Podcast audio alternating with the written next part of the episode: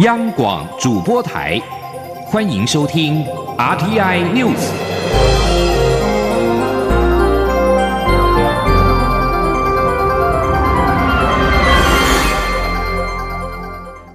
听众朋友您好，欢迎收听这节央广主播台提供给您的 RTI News，我是张顺祥。首先把新闻焦点关注到是台独欧基桑病逝的消息。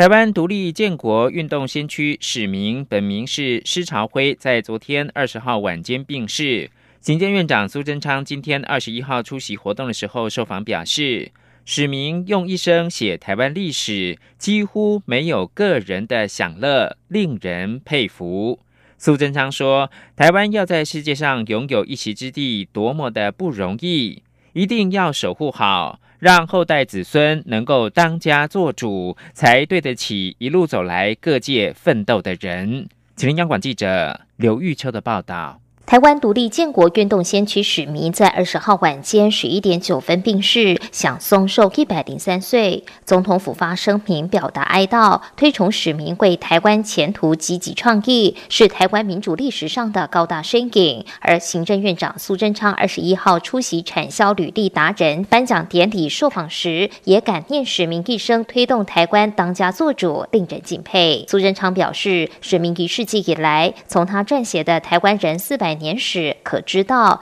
他用一生写台湾历史，完全投入台湾该怎么当家做主，几乎没有个人享乐。后代更要珍惜今天能够当家做主的日子。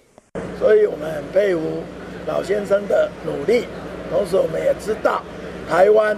要在世界有一席之地，是多么的辛苦，是多少人这样一路牺牲奋斗走来，我们更要珍惜。今天我们能够独立自主是多么不简单，一定要守护好，一定要让我们的后代子孙也都能够当家做主、独立自主，才是对得起一路走来各界奋斗的人。另外，针对台湾一周接连痛失所罗门与吉里巴斯两个邦交国，民进党直指是中国祭出金钱手段，迫使台湾接受一国两制，企图介入台湾二零二零大选。苏贞昌表示，中国要介入台湾大选不是第一次，只是这次提高层级，甚至明目张胆介入。苏贞昌说：“台湾应更小心，一定要自己当主人，好好发挥选票作用，民主才有价值。”苏贞昌也提醒，有人利用台湾的民主制度遂行并吞的目的，台湾一定要更加小心防范，这样民主才有意义。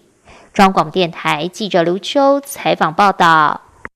台湾独立建国运动先驱史明昨天晚间病逝，享松寿一百零三岁。史明每年的除夕都会跟蔡英文总统一起吃年夜饭，并且鼓励他要挺住各种压力。对此，总统府资政，也就是考试院的前院长姚嘉文今天表示，史明虽然觉得现在的民进党太保守。但不管怎么样，他仍然是支持蔡英文总统，所以希望缅怀史明的人能够继续的支持蔡总统，让他来完成使命的愿望。请听记者陈国维的采访报道。我们是不是能够起立一下？我们为九二一还有我们史明老先生，我们大家给他们默哀一分钟，好不好？谢谢。台湾教授协会会长赖振昌在美丽岛事件四十周年纪念研讨会上，带领众人哀悼史明病逝。受邀在会中进行专题演讲的总统府资政姚嘉文，向央广记者回忆起史明的过往。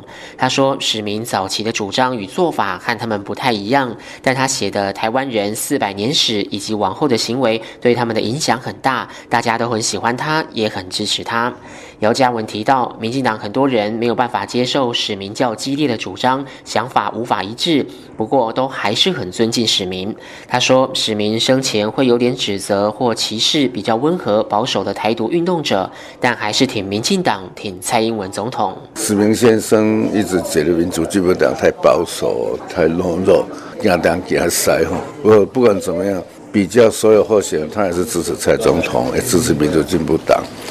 希望大家怀念史明先生的人哈，继续支蔡英文，让蔡英文来完成史明先生的一些愿望。姚嘉文坦言，改革太温和，对方不是那么客气的时候，有时的确斗不过人家。他强调，虽然他们没办法完全按照史明的意思去做，可是史明有很多东西值得大家学习。中央广播电台记者陈国伟台北采访报道。台湾独立建国运动先驱史明昨晚病逝，民进党中央今天表达了哀悼，向史明致上最高的敬意，缅怀他永垂的风范跟一生精彩的伟大身影，也强调民进党将持续在台湾前途决议文的基础上面，深化台湾的主体意识，耕耘台湾的土地。民进党表示，史明一生为台湾独立奉献，在戒严时代勇敢的对抗国民党威权政府。而一九六一年出版从台湾人角度看台湾历史的《台湾人四百年史》，更是引领台湾青年思潮，其追求台湾主权独立的精神，唤醒沉睡的台湾魂，永传福尔摩沙。民进党表示，史明虽然是离开了，但是他拄着拐杖，挺起腰杆，捍卫台湾主权的巨大身影，将深留在台湾土地的记忆里。前辈未完置业，民进党与台湾人民必然接棒续进。民进党缅怀不舍，但更感谢怀念台湾欧基上一生的奉献，为台湾无私不悔。继续关注的是选举的新闻，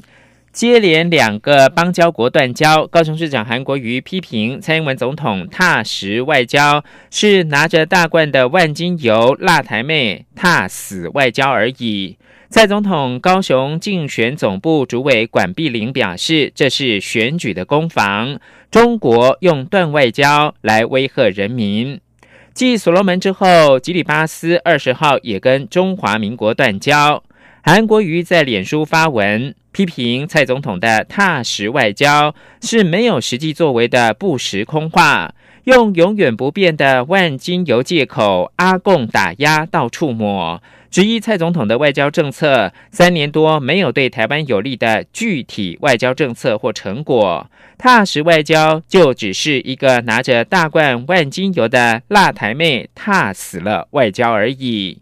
身兼蔡总统高雄竞选总部主委管碧玲在脸书贴文表示，这不是和外交政策、外交工作有关的问题，是百分之百二零二零选举的攻防问题。他说，中国对二零二零拉下蔡总统志在必得，赤裸裸的用断邦交威吓人民。手段和一九九五年导弹试射的威吓手段，目标心态如出一辙，激烈程度也无分轩轾。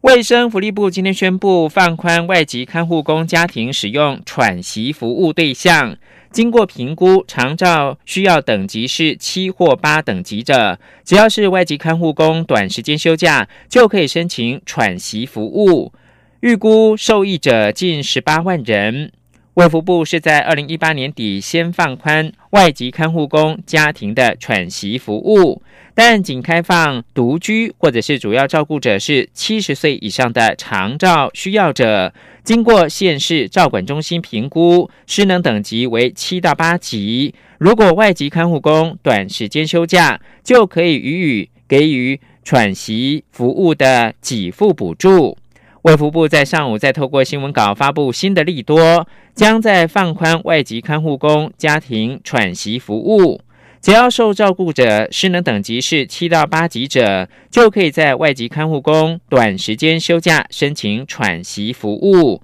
有助让更多聘用外籍看护工家庭的照顾者得到喘息的机会。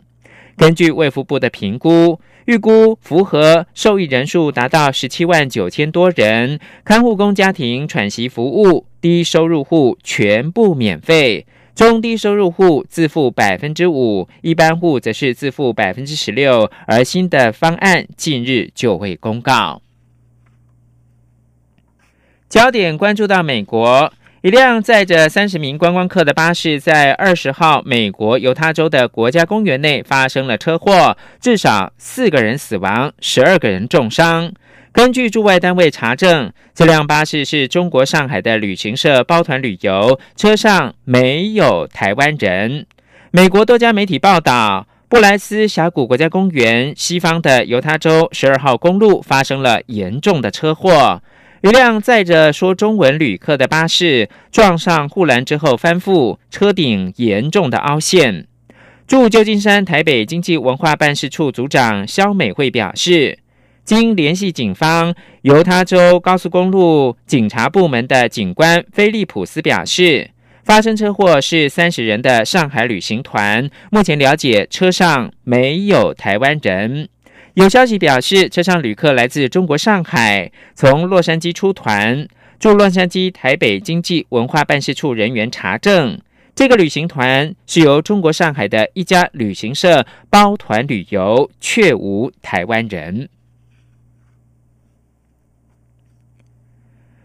台湾近年减碳有成，民众的环保意识日益升高。环保署副署长蔡洪德二十号在纽约演讲时强调，台湾期盼跟各国通力合作，协助联合国落实对抗气候变迁等全球的目标。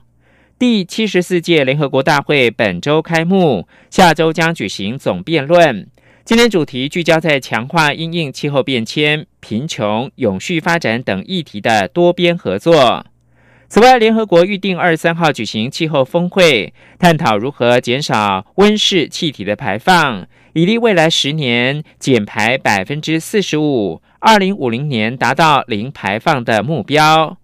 驻纽约办事处呼应上述主题，在二十号举办了研讨会。邀请环保署的副署长蔡洪德发表专题演讲，友邦梵蒂冈驻联合国的副观察员韩森出席，以行动力挺台湾国际参与。蔡洪德演说的时候，说明台湾落实联合国永续发展目标进展，提到台湾希望二零二五年实现非核家园的目标。达成天然气百分之五十、燃煤百分之三十、再生能源百分之二十的发电比例。台湾目前推广风电、节能，也提供绿色运输工具，像是电动公车、高速公路、捷运跟公共自行车。美国白宫的资深官员二十号表示，吉里巴斯外交转向无助印太区域的和平跟稳定。多位美国联邦议员也透过推特谴责中国挖墙脚的做法。参议员科顿则是呼吁要通过台湾保证法。白宫国安会的资深官员二十号以背景说明回复媒体邮件时表示，吉里巴斯决定要放弃台湾。转而承认北京的做法无助于印太区域的和平跟稳定，也不会对吉里巴斯自身建立可以维持持续具有主权的未来有所帮助。这名官员表示，台湾是美国紧密而且具有价值的伙伴，美方会持续鼓励各国政府审慎评估这些决定对其主权跟繁荣长远的影响。而在美中贸易战方面，美国官员二十号表示，中国一个农业代表团原定未来几天要走访美国的蒙大拿州跟内部拉斯加州的农业区，但是已经取消了访问的行程。美国贸易代表署发言人告诉法新社，与中国中阶官员在华府的贸易会谈持续进行，按计划到二十号下午，中方取消赴美农业区访问消息一出，美股应声跌挫。这项访问行程原定在十月美中高阶贸易会谈前举行。对于明年美国大选前是否会与中国达成贸易协议，美国总统川普二十号表示，他并没有压力。川普在跟澳洲总理莫里森联合记者会当中告诉记者，并没有寻求一个局部的协议，寻求的是一个完整的协议。川普说，不认为在选前需要达成协议。以上新闻由张顺祥编辑播报。